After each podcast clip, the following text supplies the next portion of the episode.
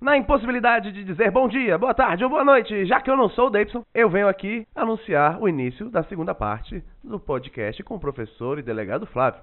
Se você não viu a primeira parte, você está errado. Logo eu peço que você se retire, vá escutar a primeira parte e depois volte, pois você ficará muito perdido ouvindo esse podcast cheio de referências muito minuciosas em todos os minutos sobre o episódio anterior. Fico muito grato pela presença e de qualquer maneira, fique com mais um episódio do seu podcast de direito favorito. Direito não é chato.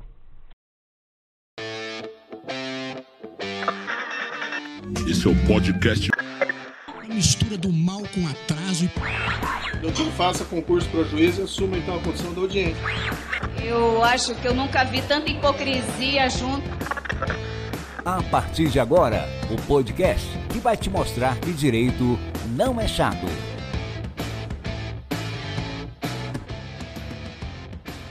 Só, só fazer um, um- um- ponto aqui, cara. É, eu, eu- eu costumo dizer, tem duas frases que podem mudar o mundo se elas começarem a ser ditas de forma massiva. São duas coisas que eu acredito muito, né? A primeira, eu não vou nem falar a segunda frase, vou falar só a primeira. A primeira frase é a seguinte: eu não sei. O reconhecimento do não Eu saber. não sei. A pessoa mais poderosa do mundo não é a pessoa que mais sabe, é a pessoa que sabe o que ela não sabe. Sócrates. Cortella. Não, não, é Sérgio. nem- eu aprendi isso com o Luiz Flávio.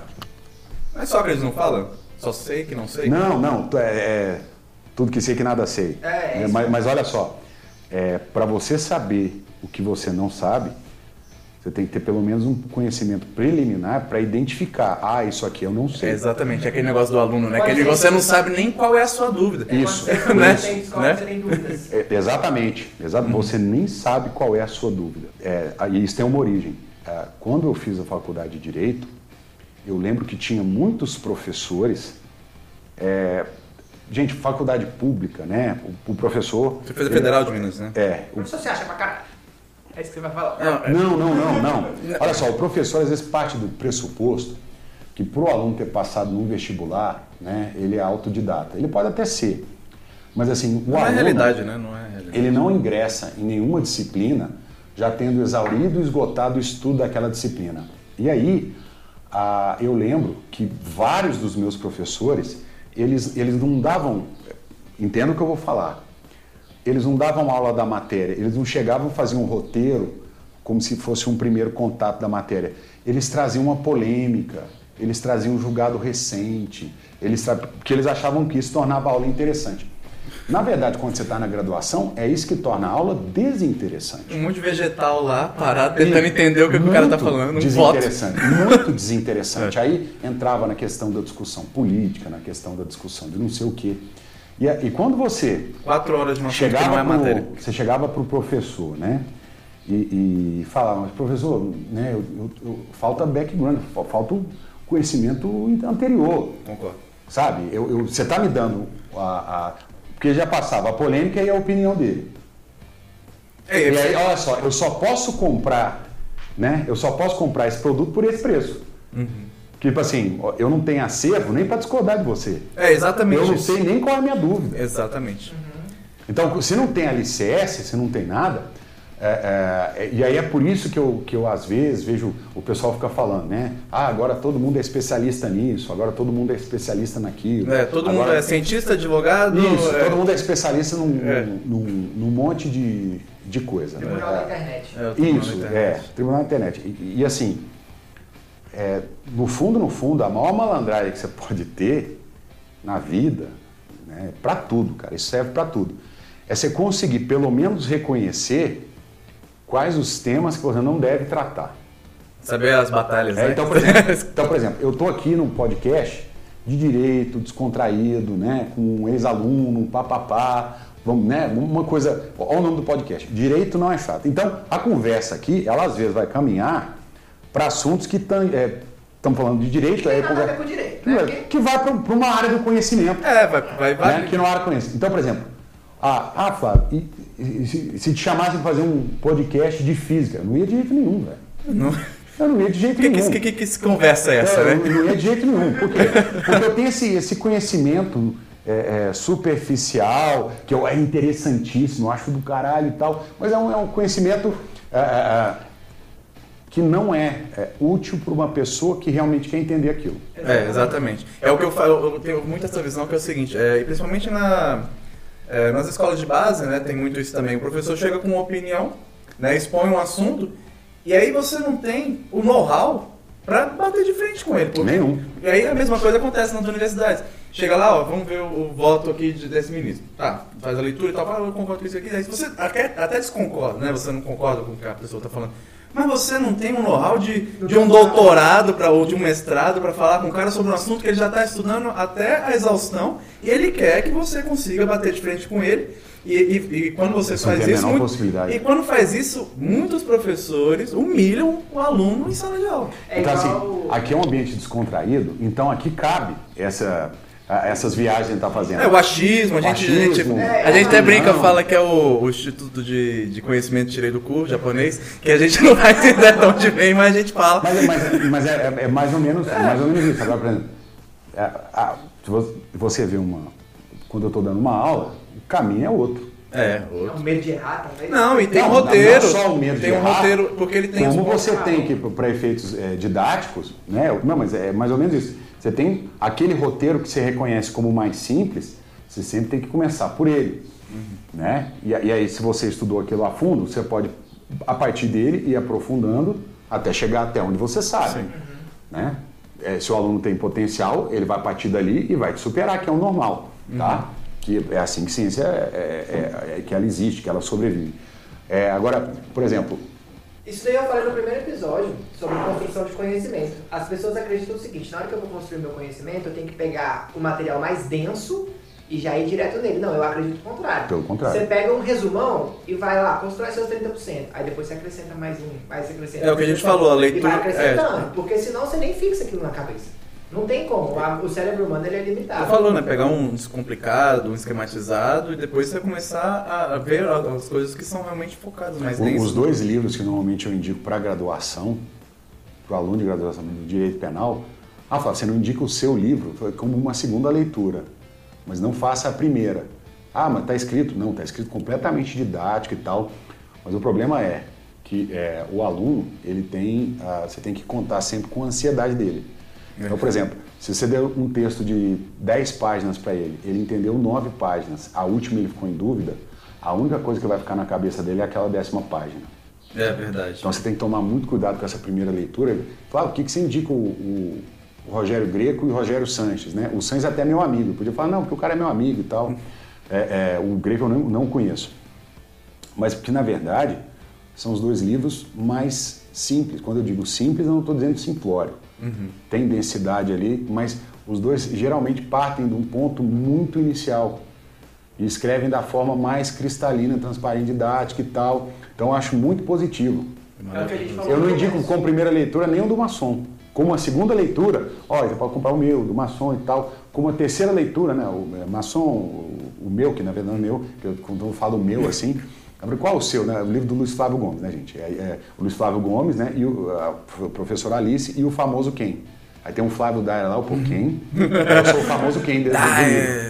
Aí, aí o professor, o livro do professor, professor Bittencourt também é, é para essa, pra essa, pra essa, pra essa segunda visita, né?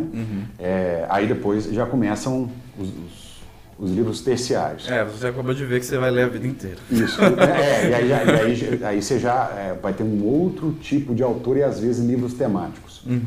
Aí, geralmente nessa terceira, nessa terceira leitura, né? Aí, eu já, aí, aí, eventualmente já entra, por exemplo, o Luiz Regis Prado. né? Nem sempre entra, mas às vezes entra. Ah, ah, mas aí geralmente eu costumo falar para o aluno, não, mas qual matéria que você está com dúvida? Ah, eu estou com dúvida é, é, sobre teoria do domínio do fato. Não, então lê o livro do Luiz Greco, é um livro específico sobre isso. Aí começa a leitura específica, de tópicos específicos. E por aí vai. Mas você não começa por esse livro. O ouvinte tá ganhando uma bibliografia aí recomendada. É igual a gente falou no começo aqui, né? Às vezes o cara, o conhecimento, quanto mais conhecimento a pessoa tem, é, mais resumido é o livro, mais transparente é o livro, porque ele tem um intuito com aquilo ali. Não é fácil fazer isso. E outra coisa, é, muita gente às vezes não, não entende a essência do que está passando pela questão da linguagem cifrada. Ele se esconde atrás da linguagem cifrada. É, se esconde. É, eu já coloquei o conceito, né? Tá aqui o conceito. Não, mas você entende isso? não, isso é sério. Em direito, isso é um problemão, velho. Uhum. Tá? É, por que, que eu gosto do.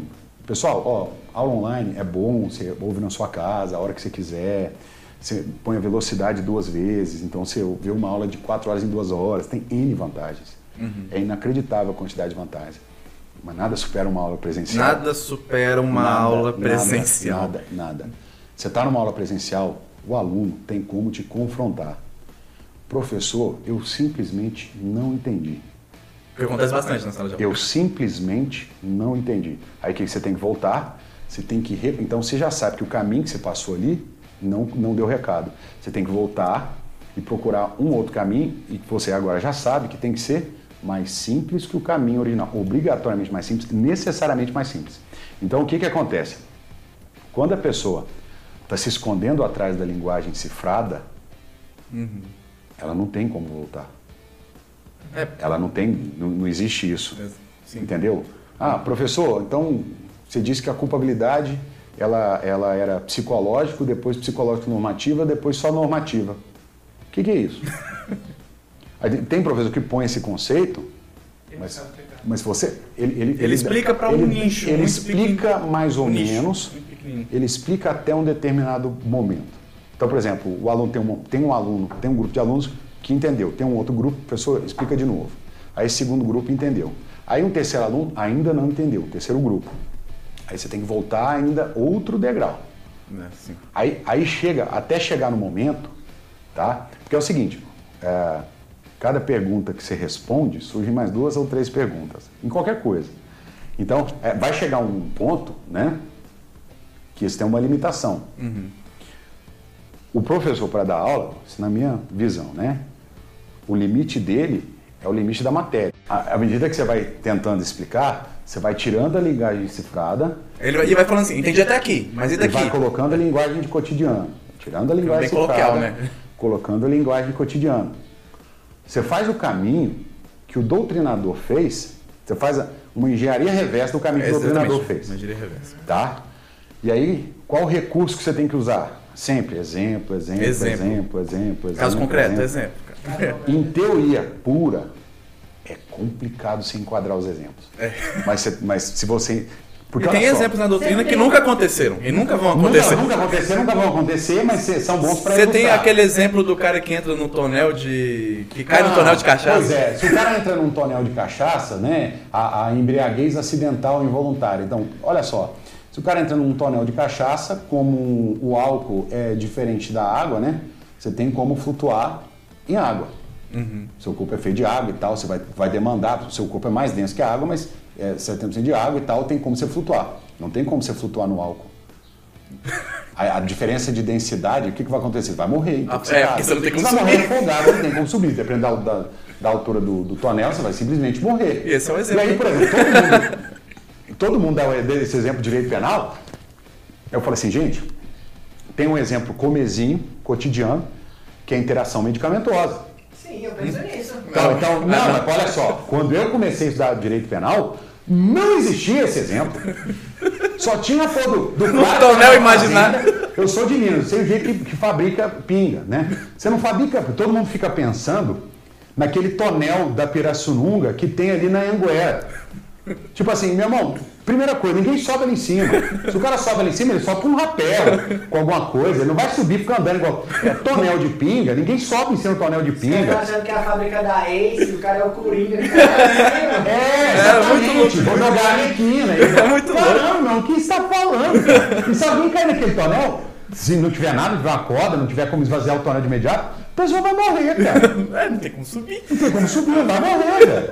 Pessoa não nada ali, né? Igual a imovidiça. O menor dos seus problemas é a embri- a embriaguez voluntária. É, é a questão da, da, da, da relação entre viscosidade e empuxo. É muito louco. né? E assim, aí o pessoal dá esse exemplo, dá esse exemplo, eu velho, olha só, né?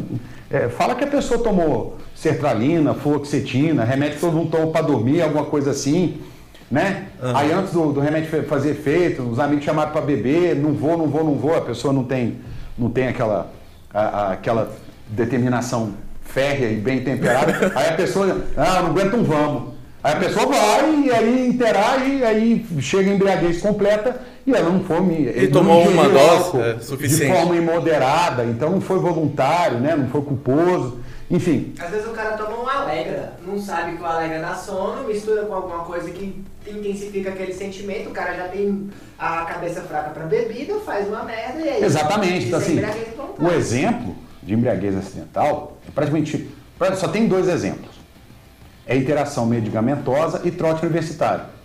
Porque no trote universitário eles te obrigam a beber. Existe uma coação, né? Você... Existe uma coação. Não existe isso aqui em Brasília, né? Em faculdade existe. privada não, não existe. existe, existe. Não, no CEUB tem. Na... No, no CEUB tem? Tem. Tem trote. Muito. Cara, então, lá, lá em é Belém, na UFO, né? Tem, tinha vários trotes, mas na verdade o povo fala muito mal de trote, mas é o jeito que você fica amigo dos, dos teus veteranos, né? Tem, tudo tem, tem dois lados, né? Uhum. Mas tá entrando na faculdade, não conhece ninguém. Se ficar de cara fechada ali é, e tal. Tem esse negócio do, do, veterano que, que, adota um calor, né? No isso, é isso, isso.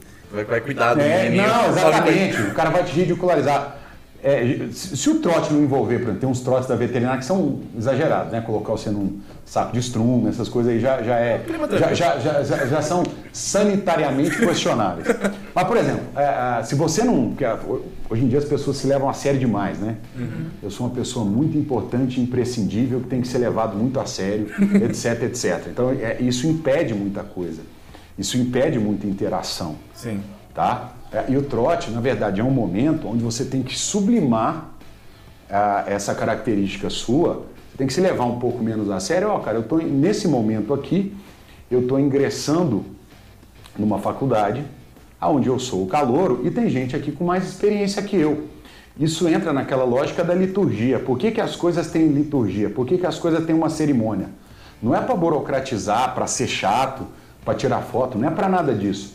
É para quando você. A cerimônia de iniciação. É para quando você estiver entrando no local, você que tem, vê que tem coisas ali que são atemporais. São anteriores, não só anteriores a você, são atemporais, são anteriores a você e que vão continuar depois de você.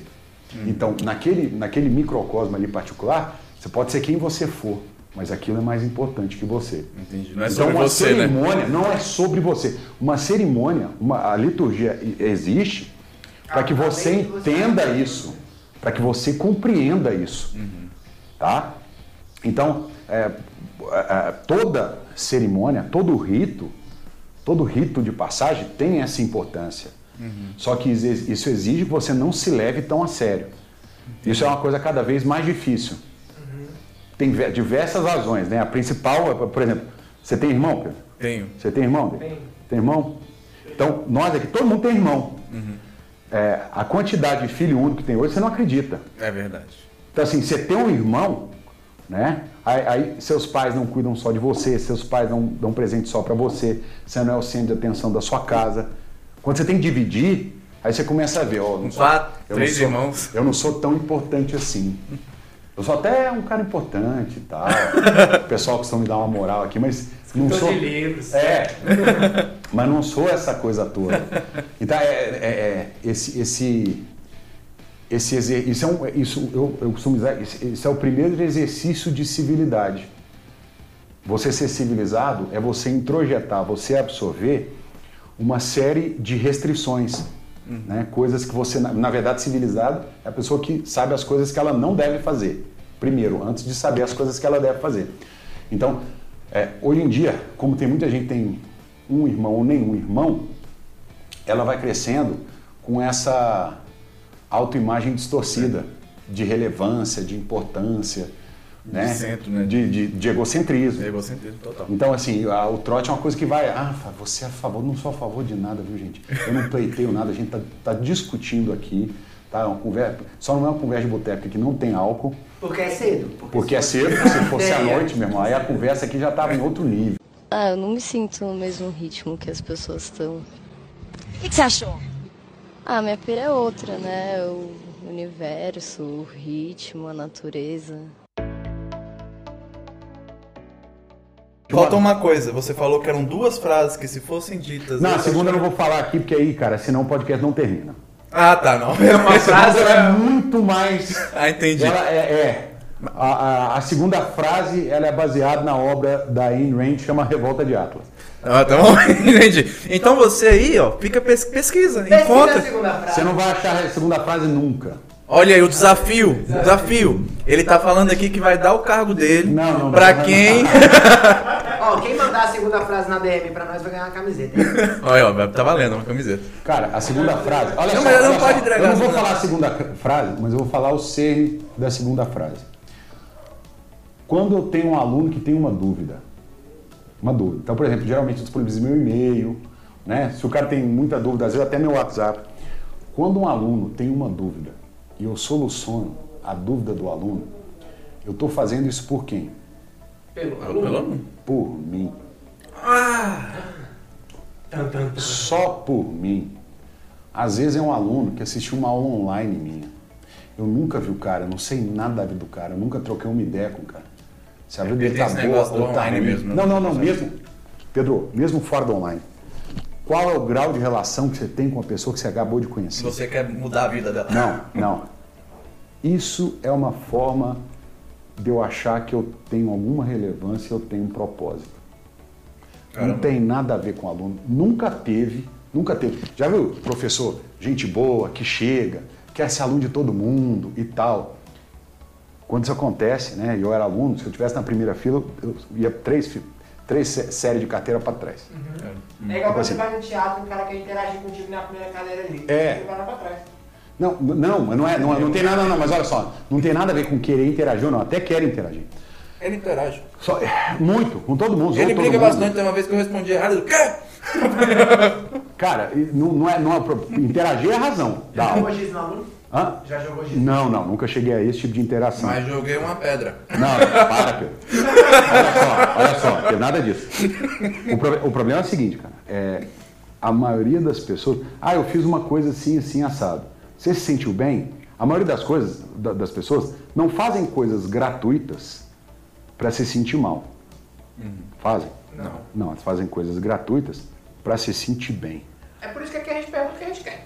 É. A base, então, a base de todo o seu comportamento altruísta é o egoísmo. Se você não entende isso, cara, você vai, você vai chamar tudo quanto é tipo de problema para tua vida. Você pode ser uma pessoa que vive para fazer o bem, se aquilo te faz bem. Senão você vive pelos outros, né? Senão sua vida vai ser uma merda. Senão sua vida. Entendeu? E, cara, você não precisa ser uma pessoa que ajuda todo mundo, porque isso também não existe. Ah, eu quero curar a fome na África, a guerra no Oriente Médio. Isso não existe, cara. E aí a maioria das pessoas, por causa desse altruísmo, que é uma encenação de virtude, a pessoa está encenando uma virtude que ela não tem, ela é uma pessoa que na vida pessoal, nas relações concretas, onde ela realmente pode interferir na vida das pessoas, ela é uma merda. Entendeu? E aí a pessoa busca as grandes, entendeu? As grandes causas, as É grandes. o tal do cara que chega no trabalho, trata todo mundo bem, chega em casa e trata a família mal, porque tá cansado, porque não tem paciência. Exa Cara, isso é uma Tá infeliz das... com ele mesmo.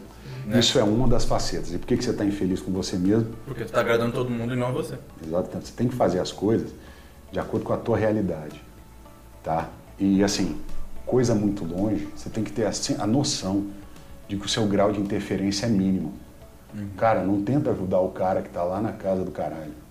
Tenta ajudar o teu vizinho, cara. Ah, não, mas se eu ajudar o meu vizinho, ele tá do meu lado. Aí eu vou ter que ajudar ele sempre. Esse é o problema. O problema da coisa que tá longe, tá? Não tem que estar em contato com É aquilo. ela tá longe, entendeu? E eu não tô querendo fazer isso porque eu quero ajudar. Eu tô fazendo, querendo fazer. é, Você, você cria um vínculo e um compromisso. Eu tô querendo fazer isso. Então, a pessoa quer realmente ajudar? Não. A pessoa quer ter um simulacro de uma coisa que ela não é. Eu sou o melhor. Posso não ser, mas na minha cabeça, eu sou o melhor. Perguntar, tu era concurseiro mesmo? Tu fazia. Eu, eu fiz é, é, é, várias, várias provas, né? Eu costumo dizer o seguinte, ah, eu fazendo um monte de prova do CESP. É porque as provas do CESP, já viu aqueles desenhos que você põe a, a imagem muito perto da sua cara assim, aí depois você vai afastando ela, aí aparece uma imagem em 3D? Aham, sim. A prova do CESP é mais ou menos isso.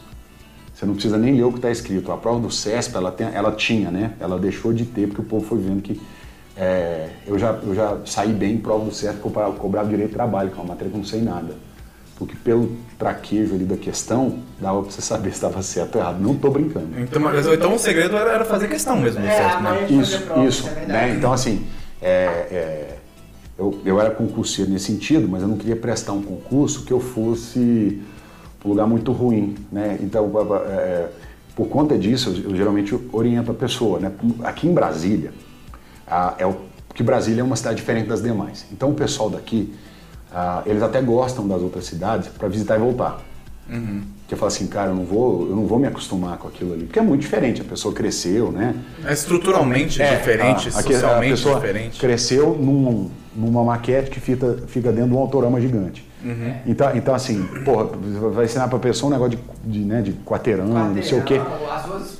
Rua com nome? Rua tem nome e É, sobrenome. como que eu faço ir pra tal lugar? Ah, na rua... São é, José Macedo. É, na rua João Pinheiro, 324. É, tá, tem, Como tem- assim, cara? Qual o número dessa... Porque Brasília Nome, é tipo sobrenome e CPF. naval.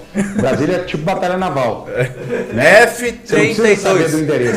Isso, exatamente, é o bingo. É.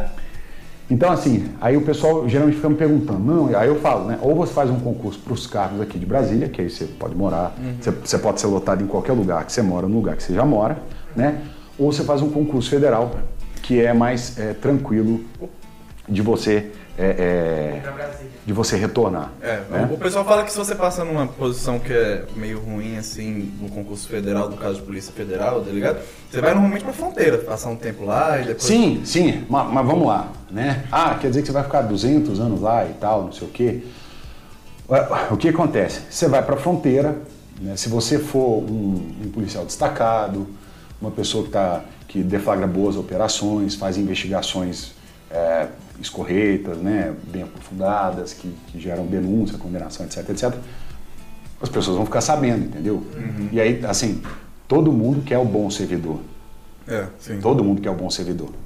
Aí, a- aí, aí as pessoas vão atrás de você. É igual mercado de trabalho. Igual Não, olha só, é a lógica. Privatização do, do, No do trabalho Brasil, público. no Brasil tinha muito, tinha muito a, a questão assim, não, você consegue isso para qualquer área, viu? Eu não estou falando da polícia federal, estou falando de serviço público. Você conseguia remoção se teu amigo, né? O amigo, o amigo. Fechado o ali amigo. dentro. É, hoje em dia, é, hoje em dia, é, essa remoção, porque o amigo é uma coisa que vem de baixo para cima. A pessoa pede. Hoje em dia tem mais a remoção de, de cima para baixo. Ó, esse cara aqui é muito bom, velho. Aí o pessoal, né, que, que já está numa, cidade maior, ou que é de um órgão central, eles olham e falam, esse guri é muito bom, velho. Traz ele pra cá. Né? Vamos ver, vamos colocar ele num lugar onde, ele, onde essa expertise, essa competência dele vai ser ainda mais aproveitada, não que ela não seja aproveitada numa fronteira tal, onde ela vai ser ainda mais, onde a gente vai conseguir extrair ainda melhores frutos. Então, ah, isso é uma coisa que também foi mudando, né? Para uma coisa, agora, ah, foi mudando porque as pessoas são boas e tal, não, foi mudando porque à medida que você tem que dar cada vez mais critério de transparência, né? O, o próprio público interno que é interessado nessas emoções, como você tem que dar um critério de transparência, hum, ah, tal pessoa f- foi porque é amiga do diretor tal. Opa, isso pega muito mal. É porque tem, tem que ser um, tem que ser objetivo o critério, né? É, ah, e tal, esse pessoal aqui era Tem- daquela investigação tal, nossa, que bacana. Excelentes inquéritos. Não, é, não, mas é isso mesmo, é isso mesmo, traz esse pessoal pra cá. Né? Um, um perito que domina um- um, sabe. um assunto muito específico de segurança da informação. Aí, né, aí o pessoal do Instituto Nacional de Criminalística, poxa, olha, esse cara é ninja, né? Ele é o, o Neil Skywalker. É, tem. Uma mistura, né, do, do escolhido com a força. Né? o, cara, o cara olha, o cara põe a mão assim no computador, aí sai, né? Ele, não- ele não vê nada, é só Vault vê- Trinity. É, ele só vê linguagem de máquina, tudo pra ele é um código e tal. Super, super. Enfim. Então, a, e uma outra coisa da, da pauta, que eu acho que é importante, eu não sei se a gente vai ter tempo de falar sobre mais nada, ah, que é o, o, o seguinte, a gente já explicou mais ou menos né, a diferença, ah, a diferença do delegado civil para o delegado federal. Isso. É o tipo de atribuição, o tipo de crime, né? Então, um é mais voltado para crime de bem individual, outro para crime de bem superindividual.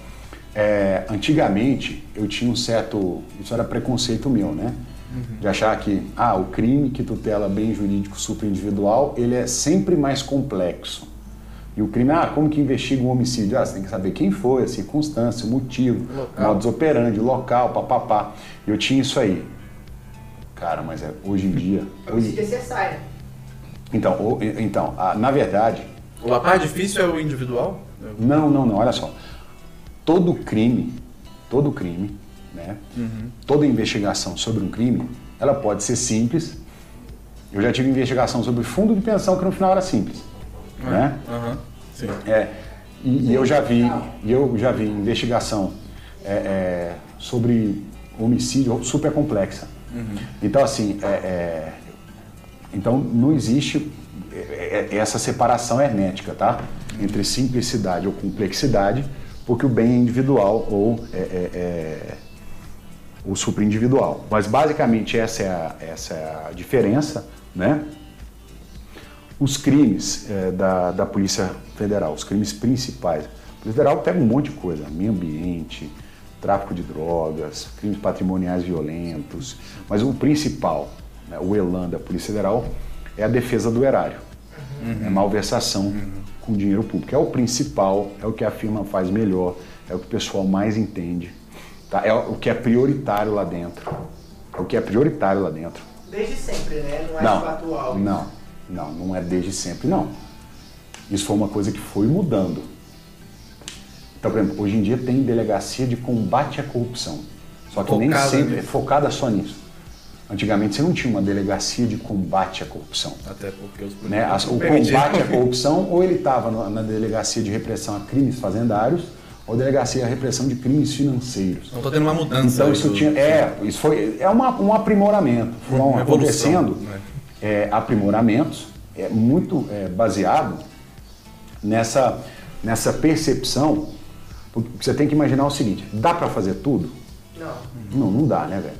Não dá. Não dá. Então você tem que ter, até se você é gestor público, você tem que ter a noção que você tem que ser seletivo. É, o que mais interessa para a população? A população ela tem que pagar imposto, então E não que quer que esse imposto saia pelo ladrão, tá? Vá a fundo perdido. Então o prioritário para a população, em- na maior parte do tempo, tem, tem épocas que você tem outros gargalos, mas na maior parte do tempo é a questão de defesa do erário. Então, a partir dessa percepção, e é, é um, é, um, é um encontro de situações, a partir dessa, dessa percepção, e a partir também da, da conscientização de que isso a gente faz muito bem, isso foi sendo é, priorizado. Tá? Então, a- essa é, a, com certeza, a principal atividade da Polícia Federal, é, atualmente, e na minha opinião, vai ser cada vez mais.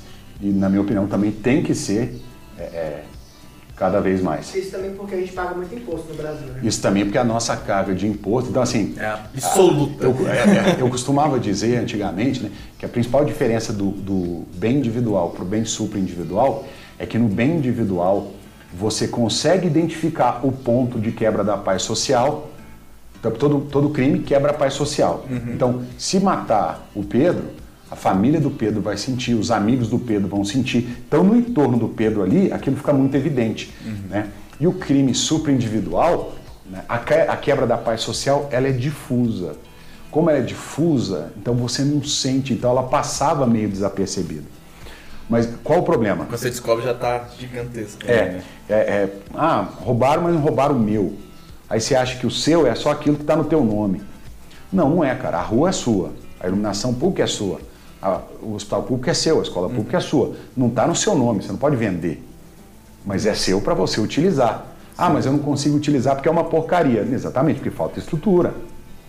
Né? Falta estrutura porque a alocação orçamentária que é para lá, em algum momento, ela não foi. Virou uma, uma viagem para Então, é, então, assim, a carga tributária no Brasil é tão escorchante, ela é tão alta, que ela transforma essa percepção difusa da quebra da paz social no- em algo individual, em algo que você consegue mensurar nas pessoas, para você ver o tanto que ela é incisiva.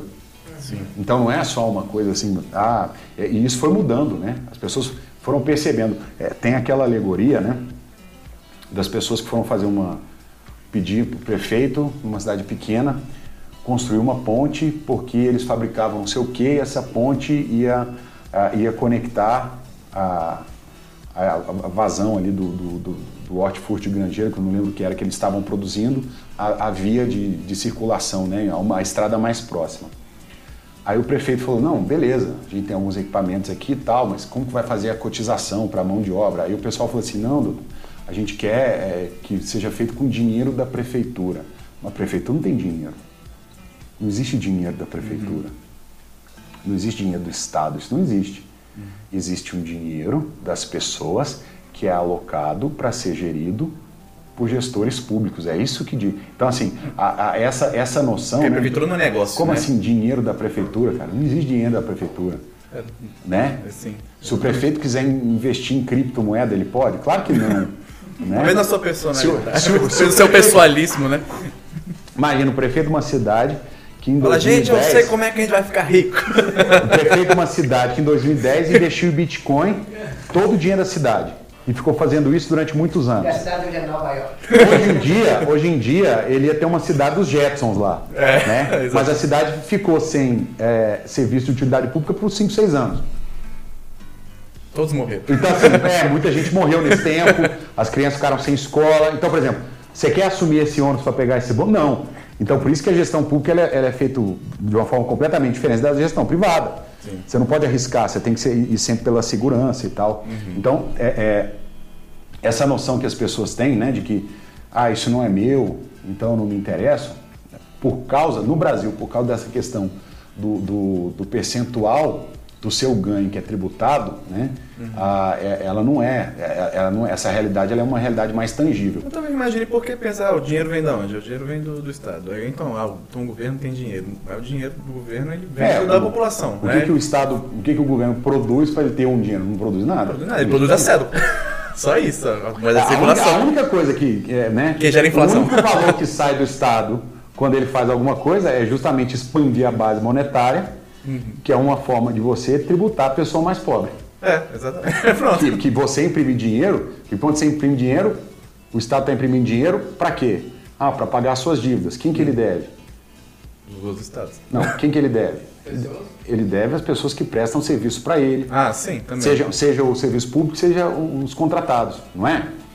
Então, Aí é a inflação, né? Que é o dinheiro que você Não, está pagando que não vai para não quando existe. sai esse dinheiro, porque, por que que a expansão da base monetária inflaciona? Você tem 10 produtos e 10 reais. Se você imprime mais 10 reais, o produto que custava um real agora vai custar dois. Sim, porque tem mais dinheiro Por circulando. quê? Porque a base monetária circulante foi dobrada. Só que quando você introduz os 10 reais, ninguém sabe disso. Então o preço não vai de 1 para 2 no mesmo dia. Mas à medida que as pessoas têm mais, têm, têm mais meio circulante e aí elas vão procurar mais aquele produto ou serviço, aí aquele produto ou serviço vai encarecer por causa disso, não é? Uhum, sim. Agora repara o seguinte, as primeiras pessoas que tiveram contato com esse dinheiro, eles vão comprar as coisas no preço antigo. Sim. E quem é a última pessoa a ter contato com o dinheiro, papai? É o pobre. Baixa renda. Isso aí. Se você digitar no Google, isso é explicado e chama efeito Cantillon. Que eu lembro que tinha gente que falava, né? Ah, o, o, é, imprimir dinheiro gera inflação, inflação é um imposto. É um imposto que só é cobrado do pobre. What the fuck is this? né? E aí, mas é um imposto que é cobrado do- dos pobres num primeiro momento, né? Porque aí depois, né, a inflação também, ela começa a gerar um feedback positivo. Porque aí a pessoa começa a reajustar o preço, já imaginando que vai ter o quê? Um constante reajuste da base monetária. O Brasil não conseguia sair da espiral inflacionária nos anos 90 por diversas razões, essa era uma delas. Por isso que toda hora o governo tentava congelar os preços e indexar a economia. Pra- Ó, não precisa mais, ó, não precisa mais reajustar. Ó, isso aqui está em UFIR. né? E aí é Qual é o segredo para parar com isso? Para acabar com esse. então, vamos lá, gente, deixa eu contar uma coisa para vocês. Isso é um problema ultra complexo, né? Tem, tem algum segredo? Não, você tem que tomar uma série de medidas. Bloquear as contas, igual o Collor fez. Não, não, não, não é confiscar. Olha só, gente, vamos lá. Eu costumo dizer o seguinte, né? É, problemas complexos não tem, sobrema, não tem soluções simples. É, exatamente. né? Então, então ah, é, tudo, tudo, toda medida que você tomar, ela vai ter um efeito positivo. Se ela tiver só o efeito positivo, estava ótimo. Aí você vai ter, porque vamos, vamos lá. Quando o Estado imprime dinheiro, ele está solucionando o problema. Está pagando as dívidas dele, isso é bom. Mas aí lá na frente vai gerar um efeito negativo que é muito maior do que o efeito positivo que foi gerado por causa daquela impressão de dinheiro. Né? Foi gerado por causa. Então, assim, é, por exemplo, é, cara, o problema é que todos os exemplos aqui vai parecer que a gente é um bando de insensível. Ó, ó, olha só, olha só, como que. A gente só que coloca so- assim, não somos insensíveis. Como que Vai. você soluciona esse tipo de problema monetário, né? Relacionado. é, como você estabiliza a economia? Como que você é, passa a prescindir de expandir da, a base monetária? Quem imprime dinheiro? O Estado. O governo. Isso. Então a primeira coisa, o que, que o governo não pode mais fazer? Para de imprimir dinheiro. Imprimir dinheiro. Mas como que ele vai parar de imprimir dinheiro se ele tem que ter gasto ele tem mais gasto do que ele recebe? Tirando a tinta. ele, tem, ele, tem, ele tem uma receita tá? e ele tem uma despesa. Aham. Como que ele para de imprimir dinheiro? Ele equalizando aquilo ali. despesa. Tá, mas aí como que você vai equalizar isso aí? Vai ter que cortar Dem- gasto. Demitindo funcionário. Aonde você corta? Esse é o problema. Aí tem jeito de você cortar gasto sem você incomodar ninguém? Não. Não. Não. Isso não é possível, né? É, porque de qualquer forma é um regime, né? é Você vai estar possível. fazendo um regime, regime Isso não é incomoda. possível. Isso é impossível. Aí, por exemplo, ah, eu vou cortar funcionário público. Você não está desagradando só o funcionário público. Tá? Porque o funcionário público ele atende pessoas. O mercado também vai estar. Né? Se você manda embora um médico, um professor, vai ter menos gente atendida. Manda Vai cinco ter- funcionários da Caixa Econômica embora pra você ver o que acontece. Não, mas o, o cara, o cara da Caixa Econômica, se você mandar ele embora, com o tanto de cliente que tem a Caixa, vira um caos. Então, assim, tudo, você não pode fazer, ah, eu vou adotar uma medida drástica de hoje para amanhã. Cara, esse tipo de solução, não existe medida drástica, não existe hoje para amanhã, não existe fazer sem dor, não existe, não existe, cara. Isso, é- isso é um desejo infanto-juvenil de você de achar que vontade política resolve as coisas. No final, cara, no final, a economia, ela se estabiliza quando você tem duas coisas. Quando você tem um mercado, é, Ativo. não, é, quando eu digo, não, não é bem ativo. Quando você tem uma economia competitiva e quando você tem poupança interna. Você tendo poupança interna, você não precisa tanto, você não fica tão suscetível. Ah, por que, que a taxa de juros no Brasil é grande? Porque não tem poupança interna. Que a gente é suscetível, essa pessoa está de fora. Eu não sou do Brasil, eu não conheço o Brasil. Toda hora tem coisa mudando no Brasil. Eu sei que arriscar no Brasil pode dar dinheiro, mas eu sei que pode me dar uma dor de cabeça também, eu posso tomar um calote.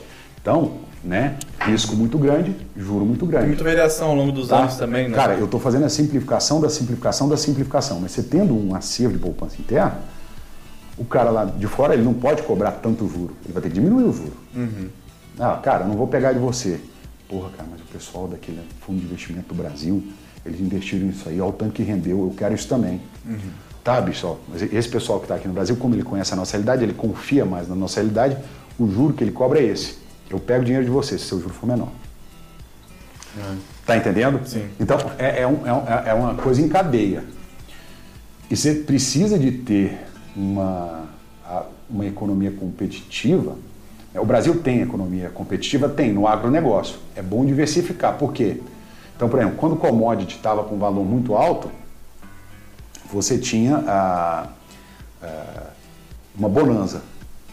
né? Qualquer modificação no valor de commodity Caiu. tem crise no Brasil. E aí tem aquele negócio também da, da- por exemplo, os insumos que a gente produzia para outros países, tipo a China, que comprava nosso, nossa carne. E não compra mais por causa da vaca louca. Né? Então pode acontecer. Tem va- variações. É, não, não. É, Isso, isso aí é uma coisa imprevista, né? É, sim. Não é imprevisto, mas é imprevista. Então funciona assim: é, se você tem uma economia competitiva, é, o que que é economia competitiva? Né? Ela é diversificada, ela é. Exporta. Ela exporta naquilo, aquilo que a gente fabrica é vendido no mundo inteiro. A gente tem isso no agronegócio? Tem. Nosso, nosso agronegócio é diversificado? É. A gente tem que tentar expandir isso aí O Brasil é visto como um país competitivo né? nessa, É, nessa isso. área. Né?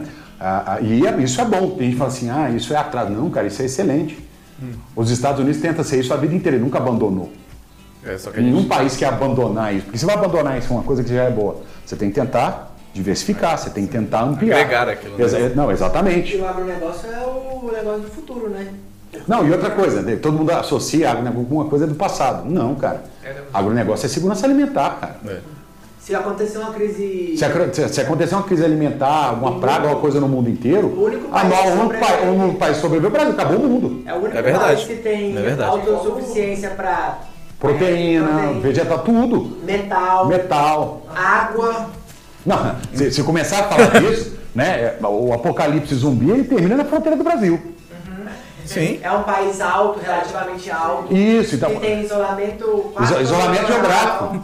Quem são os grandes, as grandes potências fronteiriças do Brasil? Ah, ninguém. Guiana, Argentina. Ninguém, ninguém, cara. Ninguém, não existe isso. O Brasil massacrou o Paraguai e a Argentina com pouquíssimo. Com, nada, né? Com, com o exército do Mato Grosso do Sul. É, com nada. Então, gente, eu tô zoando agora, não foi isso não. Ma- ma- ah, Essa é, parte você fala que tá Mato zoando, eu do Sul, corto. queremos você aqui. Não, não, mas na verdade eles foram os primeiros a enfrentar sem treino, sem nada, tá? Não, foi mais do que o- a participação na Segunda Guerra, né? Foi muito mais. do que Cara. fizeram. A cobra vai fumar. Não, aí, aí, aí eu já tenho uma posição um pouco diferente, que a, a nossa participação na Segunda Guerra, eu acho ela, que ela é muito mal contada, que ela é muito mal vista. Você tem O quantos de constitucional. Não, tá, vamos lá. Eu tenho participação em, em alguns livros, vamos lá, livro mesmo, né? Eu tenho um livro de Direito Penal, parte geral, em coautoria com o professor Luiz Flávio Gomes e com a professora Alice Bianchini, que é uma publicação da Juspodium, ah, onde a gente, além de analisar a teoria da norma, a teoria do crime, a teoria da pena, a gente analisou todos os dispositivos da parte geral, tipo primeiro ao 120 do Código. Quando a gente lançou esse livro, esse livro ele foi lançado dentro do contexto de uma coisa que chamava método estude, que era você. O livro é uma mídia, né? Vídeo do Facebook é uma mídia, áudio é um podcast é uma mídia, é um meio, é um meio de você é, divulgar informação. Então, a- o objetivo era fazer uma mescla, né? A- o que a gente fez? A gente lançou uma coisa. é, o que, que era esse método estude? Era a, Vamos falar um pouco do seu livro. aprender direito penal em 100 dias. Do zero, em 100 dias. Caramba, Aprender tudo? é uma Tudo. é pretencioso. Tudo da parte geral, que é o que interessa mesmo. A parte especial, eu costumo dizer o seguinte, né? A, a parte, o que tem de diferente do direito penal? De verdade é a parte geral, de verdade é a teoria do crime. A parte especial é um estudo sobre empirismo, né? Ah, tem um crime lá no estado da Louisiana que você não pode deixar um jacaré amarrado no hidrante. Poxa, mas da, da onde surgiu isso, cara? Porque tinha gente que fazia isso lá. Exatamente. Tinha gente que fazia isso lá e isso gerava prejuízo. Gente, eu nem sei se é na Louisiana, mas já teve esse crime nos Estados Unidos. Não existe lei sem É, então, não que- existe lei, né? A- a- a- eu geralmente dou isso, né? Explicando. Tem um livro de criminologia do Sérgio Salomão Checara, né? São os critérios para você selecionar um comportamento como crime, né? Incidência massiva, incidência aflitiva, a, a- a- persistência espaço-cultural, é, persistência espaço-temporal e inequívoco consenso. Gente, não tem como explicar isso tudo agora. Mas assim, ou seja, você tem que ter uma referência empírica, você tem que ter aquele caso, aquele fato, aquela conduta sendo praticado várias vezes e aquilo gerando quebra na paz social gera o quebra na paz social a ponto de falar, gente, a gente tem que dizer que é crime para o pessoal parar de fazer. Então, assim, a parte especial é muito com base nisso. Então, você não, é é muito concreta, é muito específica. Então, ela não tem o grau de dificuldade da parte geral nunca. Uhum. Então, assim, a- como é que era o método que a gente desenvolveu? A gente, é, o livro tem 800 páginas, a gente dividiu o livro em, em mais ou menos 100 lições. Cada lição tinha 7, 8, 9 páginas, né? não era nem muito menor, nem muito maior do que isso. E a- o aluno, ele lia as páginas. Né? Tem dois jeitos de fazer. Você pode, por exemplo, assistir o vídeo, porque a cada 7, 8 páginas, eu, ou o professor Luiz Fábio, ou a professora Alice, gravavam um vídeo explicativo daquela parte. Olha só. Aí o aluno, ele fazia, um, ele via o vídeo, por exemplo, né? Aí depois ele ia ler a parte escrita. Ele ia ler imediatamente depois? Não. Ele ia ler dali a 24 horas. Por causa da curva do esquecimento. Isso, por causa da questão da curva de esquecimento. Aí a- a- são três coisas, né? Imersão, curva de aquecimento e, e mescla de estímulo. Vou explicar as três aqui. Primeiro tem que explicar a dinâmica. Então, ah, um dia ele viu o vídeo. 24 horas ele fazia a leitura. Sete dias do, do dia que ele viu o vídeo, ele resolvia questões. E com 30 dias, ele, ele revisava as anotações que ele fez. Por quê? Ah, o seu cérebro, né? Você aprende uma coisa hoje. pela primeira vez ou né, uma coisa inédita. Ah, daqui a um mês ele vai reter 5% da informação.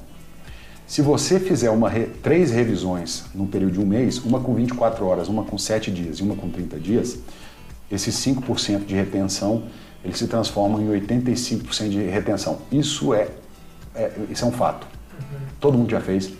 E por que, que é imersão? Porque você ia separar aqueles 100 dias, porque todo dia então, ah, num dia eu vejo um vídeo, mas no outro dia eu tenho que ver um outro vídeo e ler a matéria da, do vídeo passado. Né? Com sete dias, você ter que fazer o quê? Uma bola de neve gigante. Ver um vídeo, ver uma, uma revisão da- do dia anterior, do vídeo do dia anterior e fazer questão. E a partir do tri- trigésimo dia, você já tinha quatro tarefas. Isso é muito bom, por quê? Porque tem muita gente que começa a estudar, não vou aprender isso agora. Aí o cara estuda 12 horas no primeiro dia, no segundo 8, no terceiro ele desiste.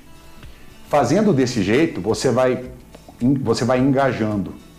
Né? Você começa com uma tarefa, com uma, nos primeiros sete um dias. ritmo, né, no primeiro isso. dia, seu, sua tarefa é ver um vídeo de 20 minutos. Pô, se você não der, um, der conta de ver um vídeo de 20 minutos, desiste da vida. A partir do segundo dia, você já vai ter que ver um vídeo e ler. Beleza, você fica assim sete dias. Depois dos sete dias, eu vou ver um vídeo, vou ler uma coisa e vou responder questão. A partir do trigésimo dia, aí você vai fazendo tudo. Né? Eu Vou ver o vídeo, vou ler a- o acervo é, escrito da aula anterior e vou resolver questão e vou ver a anotação da aula de 30 dias antes. Então, então isso é imersão. Estudar um exercício, Como, né? como todos os assuntos eles são interconectados, porque a mesma parte da matéria é a mesma matéria, a mesma parte da matéria. Né? Por isso que é imersão. Que normalmente quando a pessoa estuda, ah, eu vou, eu vou fazer um- uma grade de estudos aqui, eu vou estudar direito penal toda segunda, ou então toda segunda a cada 15 dias. Beleza, no método de imersão, você vai estudar direito penal, nesse caso, né, direito penal parte geral, todos os dias. Ao final dos 100 dias, você não vai acreditar no que aconteceu. Parece um- uma mágica. E, na verdade, é- é- é, não são bem 100, 100 dias, né? É, vai ser 130. Vão ser 130, mas são 100, Caramba. são 100 dias de vídeo. Não, não, não, é, passa voando. Eu costumo dizer o seguinte, esse é o jeito de você ver É um- uma, uma é um matéria trimestre. pela primeira vez. É um trimestre. Toda matéria do direito pela primeira vez, você deve ver dessa forma. É, o problema é que isso tem uma série de problemas estruturais e tal, mas não, não interessa. Então, curva de esquecimento, imersão e mescla de estímulos. O que que é mescla de estímulos? Você tem um estímulo visual, que é a leitura, você tem um estímulo auditivo, que é a aula, você tem um estímulo sinestésico, que é a anotação e a resolução de questões. Então, todo mundo tem é, é, o que que é o estímulo quando você escreve, né? Aquele movimento faz com que você assimile conteúdo, por incrível que pareça. Né? Quando você digita também, mas escrever é melhor. Então, quando toda pessoa tem mais, né? A gurizada hoje ela é muito auditiva. Tem muito pouco. Se eu pedir para ela, pra ela ler alguma coisa, é, o, o spam de, de, de A concentração, gente né? tem é audiobooks, tem podcast, É, tem então, coisa. então o pessoal geralmente é mais auditivo. E aí, o que, que acontece? Quando a, a, a pessoa ela tem mais facilidade, né? A, a pessoa, ah, eu sou mais auditiva, ou eu sou mais sinestésico, ou eu sou mais visual. Beleza, aí a pessoa acaba enviesando o estudo dela tudo para aquilo ali. Tudo. Mas o problema é o seguinte, cara. O único jeito de você melhorar a sua absor- absorção da matéria no seu, no, estímulo preferencial seu, é você usar os outros dois.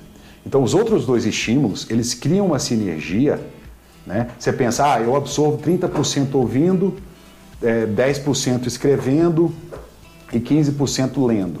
Né? Então isso aqui vai me dar 55%. É. Só que se você usar as três, o seu resultado final não é 55%. Porque a convergência, a mescla de estímulos, Um o né? resultado é maior que a soma das partes. Então, imersão, mescla de estímulo e curva do esquecimento. Bicho, o resultado foi sensacional. Ah, por que, que não deu continuidade? O Luiz Flávio, ele foi ele resolveu se candidatar a deputado federal, né? Ele foi eleito deputado federal, teve um primeiro ano, assim, a meu ver, brilhante, como ele era em tudo que ele fazia. E, mas em setembro de 2019 foi diagnosticado com leucemia e 1 de abril do ano passado eles nos deixou. né? Então por isso que o livro, eu, eu sentei com ele, com a Alice algumas vezes para a gente atualizar o livro, né? Mas não aconteceu, né? E depois que ele faleceu, o negócio... É, é, Que ele, ele é o grande nome do livro, obviamente é ele, né? Porque tem uma engrenagem ali, né? Que era os três funcionando juntos. Os três funcionando. A Alice fazia uma revisão sensacional, sabe? Uhum. Expurgava algumas coisas que ela. Que, vamos lá, eu e o Gustavo, a gente é um pouco fora do, do chão, né? da realidade e tal. E ela, ô, ô, ô, não, não. Colocava no talvez- centro, né? É, ela é toda gracinha, você vê ela extremamente educada e tal.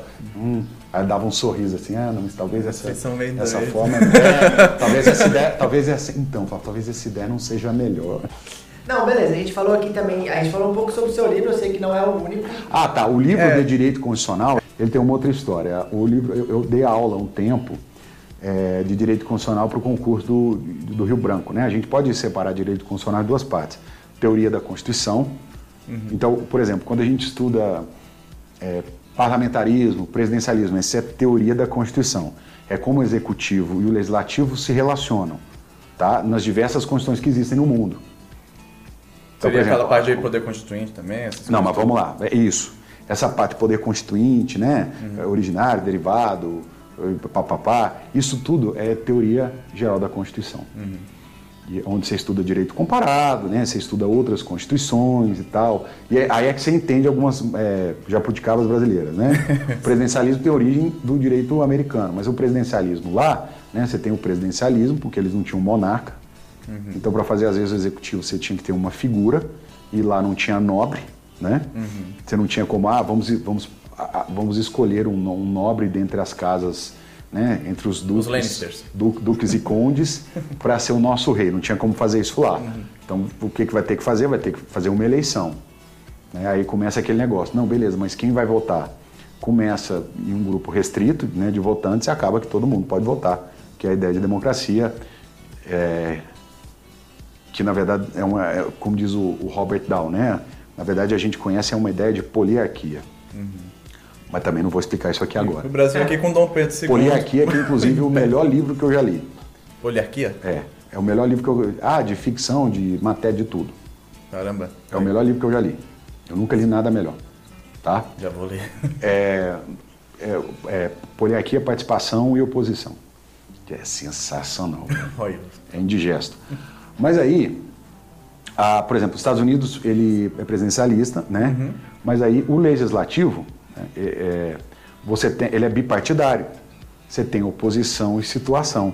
Então, quando o presidente se elege, ainda que ele se eleja pelo partido que tem menos representantes no legislativo, ele já tem ali um, um corpo que está com ele, um corpo legislativo que está com ele. Quando você ah, ah, assume, né, assume é, essa forma presidencial e não bipartidarismo, aí você tem o presidente e 300 partidos. Aí para o presidente formar a base aliada, o que, que ele tem que fazer? O chamado presidencialismo de coalizão, onde você tem o quê? O compra do, do- do- Exatamente, você tem, né? Deputado. Tá, tá faltando o quê? Como diria o, o ex-presidente da, da, da. Deputados. Não, tá faltando interlocução, né? Interlocução, isso aí. Não é assim? É, interlocução é o cargo na estatal tal, interlocução. Eu quero- Aí é isso que vira interlocução. Mas assim, se você parar para pensar, cara, se você tem o executivo encabeçado por uma única pessoa que vai ser eleita e para gerir o país, a interface dele com o legislativo é um, é um legislativo fragmentado?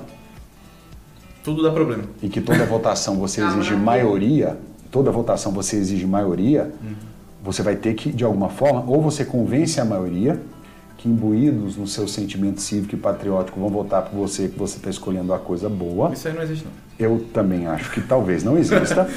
ou então você vai ter que cooptar eles de outra forma. É. E aí você vai ter que usar de fisiologismo. Então, assim, quando você estuda a história do constitucionalismo americano, é que você entende o constitucionalismo brasileiro. Ah, você fala disso no seu livro? Não, não, eu estou explicando. Porque eu, eu, É o prefácio do eu- livro. eu- quando eu comecei a dar aula, é, e outra coisa, não tem jeito de dar aula de direito penal sem você conhecer direito constitucional, porque o alicerce do direito penal está na Constituição e você tem que entender como ele está na Constituição. Qual a diferença do, do estado dele hoje para a Constituição anterior, dentre várias outras coisas. E além disso tudo, é, é, você tem que entender a dinâmica legislativa, que já é uma outra coisa.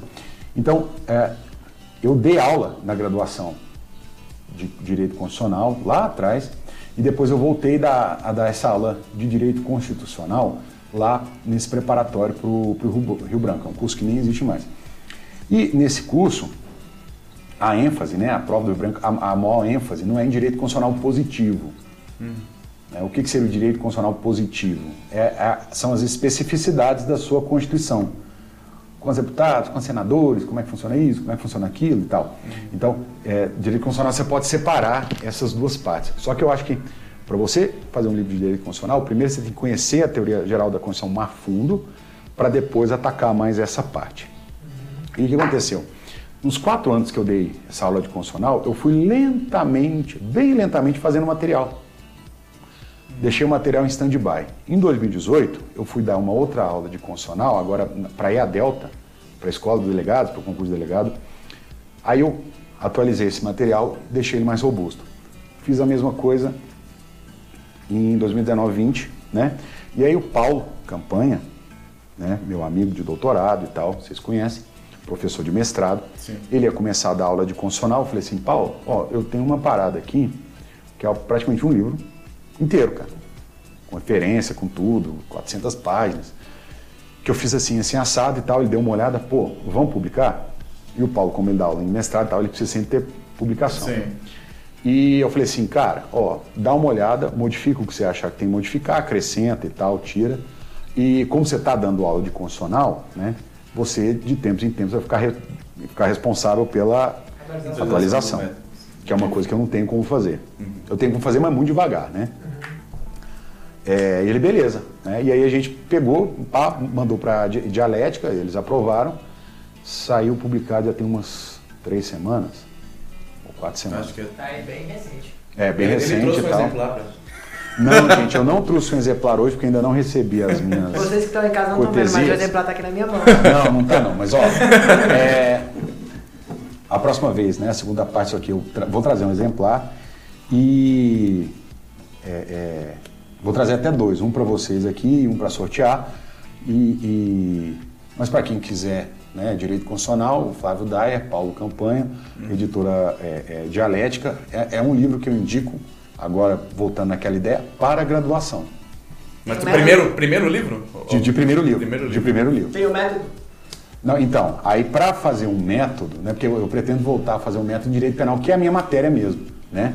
Esse em direito constitucional, talvez eu faça um método, mas, por exemplo, vamos de novo. O método você precisa casar o vídeo com a parte escrita.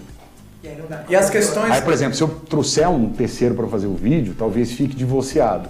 É, não- que não tem a mesma linguagem didática. É, que você não, e, e às vezes a pessoa vai abordar a coisa um pouco diferente. Joga pra nós aqui, ó. Esse um pouco diferente, esse um pouco diferente, às vezes vai prejudica em alguma medida, porque, vamos lá, quando eu estou no de penal, na aula de penal, eu estou explicando, fazendo exatamente o raciocínio que eu fiz na hora que eu sintetizei e registrei a parte escrita. Estou seguindo o que eu escrevi, não é a, O risca e roteiro tal. da sua aula é o livro. Então, o roteiro tem como roteiro da aula ser o livro. Então, para o método, você precisa desse casamento. Né? Então, por exemplo, ah, você vai fazer esse de constitucional? Não sei, porque sem tempo para nada. Né? Né, sim. Eu, te- eu vou talvez fazer o de penal. Né? E depois tem que fazer da parte especial. Que é uma área que tu acha E aí, depois, então assim, é bom você não, não prometer o que você não vai entregar. né? É, Verdade.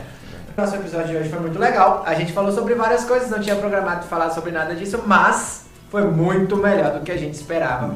Nitidamente não é o Afinal último. de contas, quem quer saber a diferença entre um delegado federal e um delegado estadual? Ninguém. Ninguém. Mas quem quer saber sobre física quântica e Júpiter Shield? Todo mundo. Todo mundo. Lembrando que esse é um podcast que não tem compromisso com nada sério. Então, se você quer ouvir a opinião sincera de juízes, advogados, não sei o quê, vai para outro, Outro podcast, tem vários aí, ó. que não é lugar para Se isso. você viu o tanto que direita não é chato, basta você mesclar ele com coisas que não tem nada a ver, velho. É, o direito ele é muito legal se você não falar de direito. O segredo do direito é ser 90% qualquer coisa, 10% direito. Brincadeira. Mas esse foi, esse foi o nosso sexto episódio aí do, do Direito Não é Chato. Obrigado a você que nos acompanhou até agora e recomende esse podcast pra alguém. Se você não, não gostou do nosso podcast, recomende também. Recomendo também que façam mal aos outros, é sempre bom praticar alguma coisa lesiva. Flávio, pra encerrar, por que direito não é chato? O, o direito, ele. Vamos lá, é, a gente vai voltar na linguagem cifrada, né? Qualquer matéria, qualquer assunto, qualquer conhecimento, tem como ele ser chato e tem como ele não ser chato. Tá? É, se você coloca, envelopa o conhecimento é, em um matiz rígido, obrigatório, a gente tem um problema hoje na educação, né? Que você tem que, ah, eu vou fazer um conteúdo para mil pessoas, pra, só que são mil pessoas diferentes. Uhum.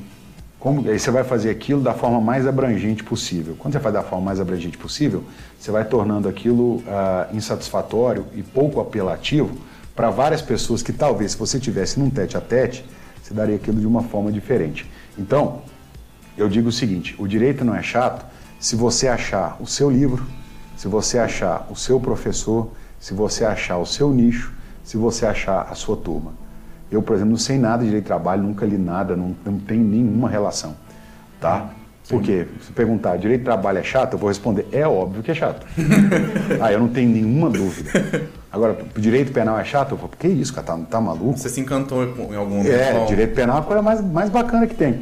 Então, assim, é, é, não existe a, a, possibilidade, né? Até existem pessoas que gostam de todos os assuntos e tal, mas é, o conselho que eu dou é sempre comece por algum lugar.